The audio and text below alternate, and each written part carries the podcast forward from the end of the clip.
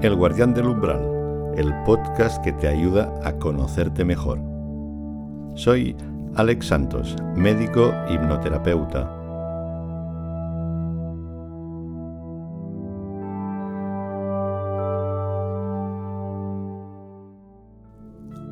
Bienvenida, bienvenido de nuevo al Guardián del Umbral. Una de las ventajas que tiene el estado de trance hipnótico es que te ayuda a ver las cosas de otra manera. Te da la posibilidad de tener más conciencia acerca de tu forma de pensar, tu estructura de pensamientos, creencias, valores, expectativas, aquello que constituye el mapa mental. Y el trance además te da más conciencia de las limitaciones de ese mapa y de cómo superarlas. Ya que la mente a veces nos limita en cuanto a posibilidades, posibilidades de expresión de capacidades latentes o de oportunidades que se puedan presentar en la vida. Como se dice, el mapa no es el territorio. Nuestra forma de pensar está limitada a partir de nuestras experiencias y el significado que le hemos dado. Y evidentemente la realidad externa objetiva es mucho más de lo que pueda pensar cada uno de nosotros. Bien, pues ese es el tema de este episodio del podcast, porque la intención en el guardián del umbral es ayudarte a conocerte mejor, a superar tus limitaciones. Y buena parte vienen de tu mente. Esas creencias limitadoras van ligadas también a malas experiencias del pasado, es decir, con su carga emocional. Y eso condiciona nuestra forma de reaccionar, de comportarnos, nuestra forma de sentir en general estamos mucho más condicionados por nuestra mente de lo que realmente pensamos. Entonces cualquier experiencia que te ayude a ir más allá de tu mente, y ahí está el trance, igual que puede estar mindfulness o meditación y otras técnicas, todo eso te va a ayudar a tomar conciencia de tu forma de pensar. De esta manera puedes hacer las modificaciones necesarias para adaptarte a la realidad. La idea es salir de la caja, salir de tu estructura de pensamientos. Eso también se conoce como flexibilidad mental. Es una cualidad importante para conseguir sentirte bien en tu vida. Ya que en el fondo no es tanto la creencia en sí misma la que te limita, sino el grado de rigidez con el que te aferras a ella. Entonces, introducir flexibilidad y apertura mental es lo que te va a ayudar a ir más allá de tu mapa y a comprender mejor el territorio, lo que es la vida. Bien, pues para empezar con el tema de creencias, de una forma sencilla, hay una historia que es muy ilustrativa. Es un conocido cuento acerca de cinco ciegos que nunca habían visto un elefante. Hasta que un día llegó un viajero que les dijo que había un elefante escondido en el bosque cercano. Entonces, pues, los cinco decidieron ir al encuentro de ese elefante. Lo encontraron ahí descansando bajo un árbol. Cada uno de ellos se acercó y tocó una parte del elefante. El primero que llegó tocó la pierna y dijo, este elefante es como un árbol, es grande y sólido. Otro tocó la trompa. Digo, no, no, es largo y flexible como una serpiente. El tercer ciego toca la oreja y dice, están equivocados, es el, elefante es plano y ancho como un abanico. Y otro que estaba tocando el costado dijo, el elefante es grande y plano como una pared. Y el último ciego tocó la cola y dijo, el elefante es alargado como una cuerda peluda. Así que se pusieron a discutir entre ellos sobre la forma del elefante. Hasta que llegó el viajero se dio cuenta de la situación y les explicó lo que estaba pasando. Cada uno de ellos tenía razón, pero solo había tocado una parte, o sea, tenía razón en parte. Y esa historia pues refleja el tema de las creencias, en que estamos totalmente convencidos de nuestra percepción de la realidad. Sentimos que la realidad es eso que estamos viendo, tocando, sintiendo. Y en parte es verdad, pero no nos damos cuenta de que hay más que no vemos. Así es como funciona la mente con el sistema de creencias. cada uno tiene su visión y entra en conflicto con otro porque otro tiene otra visión. Lo adecuado es aumentar la conciencia, aumentar el campo de visión, darse cuenta de que estamos viendo una parte de la realidad y que había más. Pues bien, el trance ayuda a hacer ese ejercicio de apertura mental para ver el otro lado, para descubrir lo que en un sentido simbólico está más allá, más allá del umbral de tu forma de pensar. Y como siempre, el requisito para ir más allá es curiosidad, apertura y una predisposición a aceptar aquello que te encuentras. Bien, eso es una introducción general al tema de creencias. Es un tema complejo y quizá como aspectos importantes para ti ahora en cuanto a proceso de autoconocimiento sería saber que podríamos decir que hay dos tipos en general de creencias, unas más orientadas en relación al mundo, eh, pueden ser más, se llaman creencias conceptuales, fundamentales, eh, sobre las que se basan todas las demás. Nuestra visión del mundo sería como una creencia. Luego estarían las creencias personales en cuanto a posibilidades, o capacidades, o merecimiento. Porque a veces hay esas creencias limitadoras de no puedo, no es para mí, nunca conseguiré el trabajo o la persona que yo quiero. Y eso puede actuar en formas como de profecía autocumplida. O sea que en cierto modo tu mente está en parte creando tu realidad. Y cuando modificas tu mente, puedes modificar tu realidad. Y esto que digo es una cita de un texto antiguo taoísta de Lao Tse. Cuando cambias tu mente, cambias tu realidad. Y bien, ¿cómo hacer eso? Bueno, para cambiar creencias limitadoras, primero tienes que ser consciente de la creencia. Si no, ¿cómo la vas a cambiar? Como ejemplos de creencias, lo que yo me encontré cuando hacía terapia. Acude una persona a la consulta con un problema de salud o de relación en la entrevista, la idea es detectar esas creencias limitadoras. Ejemplos. Creencias a nivel general, esas fundamentales acerca de la vida. Había personas que, nada más llegar, me decían, yo no creo en la hipnosis, no creo en las energías ni en esas cosas, yo solo creo en la ciencia. Bien, eso es un ejemplo de declaración de creencias. Esa es explícita.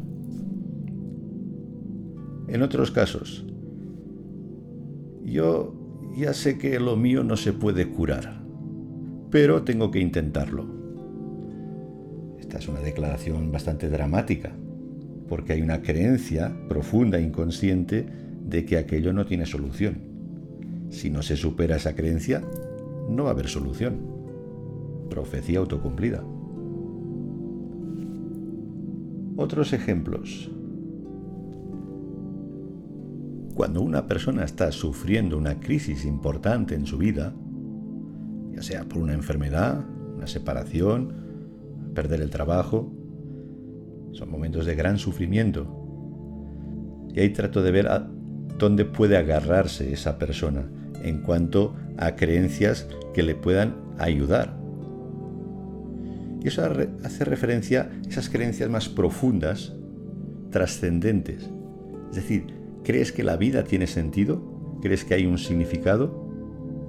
Lo que te está pasando, la crisis que estás sufriendo, ¿puede tener algún sentido útil para tu vida?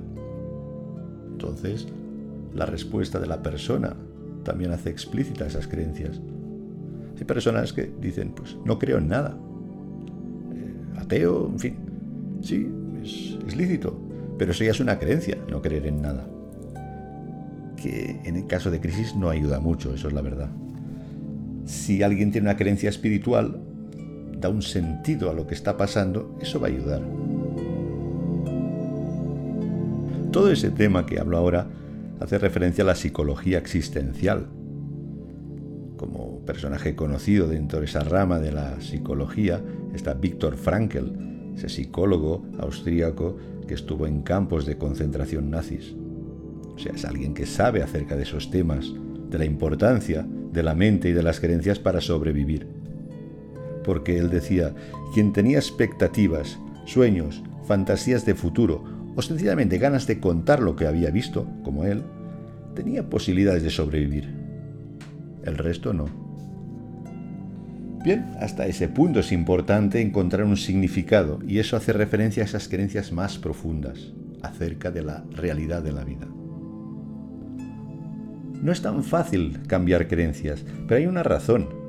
Son las estructuras sobre las que montamos nuestra vida, nuestros valores, nuestro comportamiento. Y uno no está dispuesto a cambiar eso así como así, ni por solucionar una crisis, ni una enfermedad, ni una separación. Uno se mantiene en su propio mapa, esperando que el que cambie sea la realidad, el territorio. Y, y eso es una tendencia humana, hasta cierto punto natural. Es un instinto de conservación. Humana y también en la naturaleza y en el universo. Hay como unas fuerzas conservadoras para mantener la estructura, lo que ha sido, el pasado, y luego hay otras fuerzas que empujan hacia el futuro, hacia lo nuevo, la expansión. Es como un yin y un yang, y eso se manifiesta en todos los seres vivientes, y en el ser humano por supuesto. Tenemos esa tendencia conservadora a que me quede como estoy, a no quiero cambiar mi forma de pensar, estoy esperando que cambie el mundo. No es tan fácil cambiar creencias, pero no deja de tener su proceso natural. Como es lógico, desde que nacemos vamos cambiando de creencias. O sea, digo, creencias para uno no son creencias, son verdades absolutas. Eh, descrito en la psicología evolutiva por Piaget, eh, se conoce como esquemas mentales. Desde la primera infancia vamos construyendo nuestros esquemas mentales perceptivos y sobre eso vamos montando nuestra historia, nuestro relato, nuestra versión del mundo. Eso constituye el sistema de creencias. Y van cambiando, adaptándonos a la realidad. Entonces, ese proceso natural de cambio pasa por, primero uno está convencido, una verdad absoluta de lo que estás viendo, como el ciego que toca la pata del elefante. Luego aparece la duda, las anomalías, alguien que dice que algo completamente distinto, pero lo dice también con convencimiento principio estas dudas intentas no prestarles atención, pero con el tiempo siguen apareciendo. Y eso ya empieza a producir una grieta en el sistema de creencias. Y aquí es clave la actitud. Uno puede cerrarse y ver solo lo que quieres ver. Las creencias hacen eso, sesgan nuestra visión de la realidad. La otra opción es una actitud de apertura y tener curiosidad y plantearse una nueva creencia, una nueva visión. Y ahí empieza el proceso de cambio, porque necesitas que pase el tiempo para comprobar esa nueva creencia, esa nueva visión. Y cuando ya la has practicado un poco, se estabiliza y se convierte en una nueva creencia. Ese proceso es inconsciente, lo hacemos todos. Al igual que las creencias tienen una parte totalmente inconsciente y otra que es consciente la que es inconsciente es la que cuesta de cambiar. Es esa que genera resistencias. Y no se puede forzar. Se trata en todo caso de favorecer ese proceso natural de apertura, aflojar la rigidez. Eso es lo que va a ayudar a cambiar creencias. Y un ejemplo clásico de ese proceso de cambio de creencias y las dificultades que comporta está en la historia, en los inicios de la era moderna, cuando Copérnico descubrió pues que la Tierra giraba alrededor del Sol. Pues bien, esperó hasta el momento de su muerte para publicar su libro.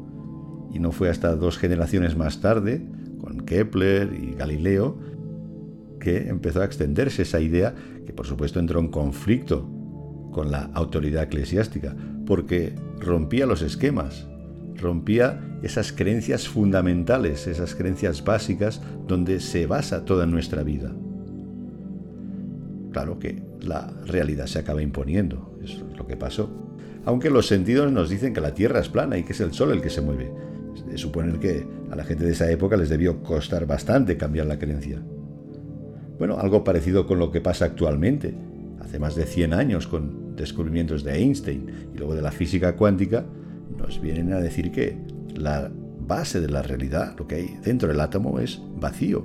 Es como si todo fuera energía que se condensa.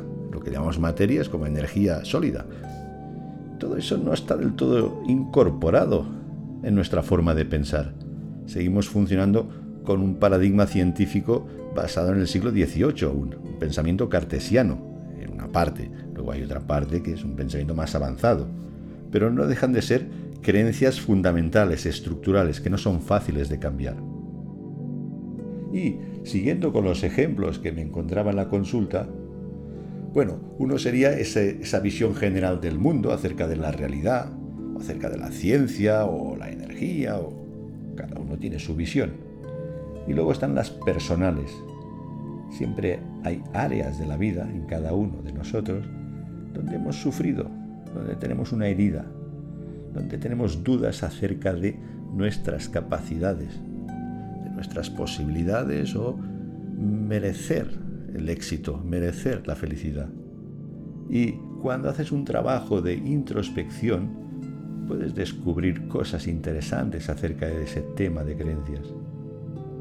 Es por eso que decía que el trance es útil, te da una visión más objetiva de lo que es subjetivo.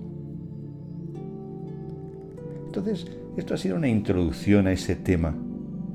En el siguiente episodio te guiaré en un trance para revisar y detectar posibles creencias limitadoras. Adelante en otro episodio te volveré a hablar de más específicamente las creencias limitadoras y cómo cambiarlas con su correspondiente trance. Y en otros dos episodios te hablaré de los valores, de lo que son las principales motivaciones inconscientes, y luego un trance para alinear esos valores, para que seas congruente y consistente, es decir, que aquello que tú piensas, sientes, se corresponda con lo que haces y lo que consigues en tu vida. Bueno, pues hasta aquí este episodio de El Guardián del Umbral. Ya sabes, si te interesa me puedes seguir en YouTube, el canal Hipnoterapia. O me sigues también en Instagram, Alex Santos Hipnosis. También puedes consultar mi web, hipnoterapia.com. En cualquier caso, gracias por tu atención y hasta pronto en El Guardián del Umbral.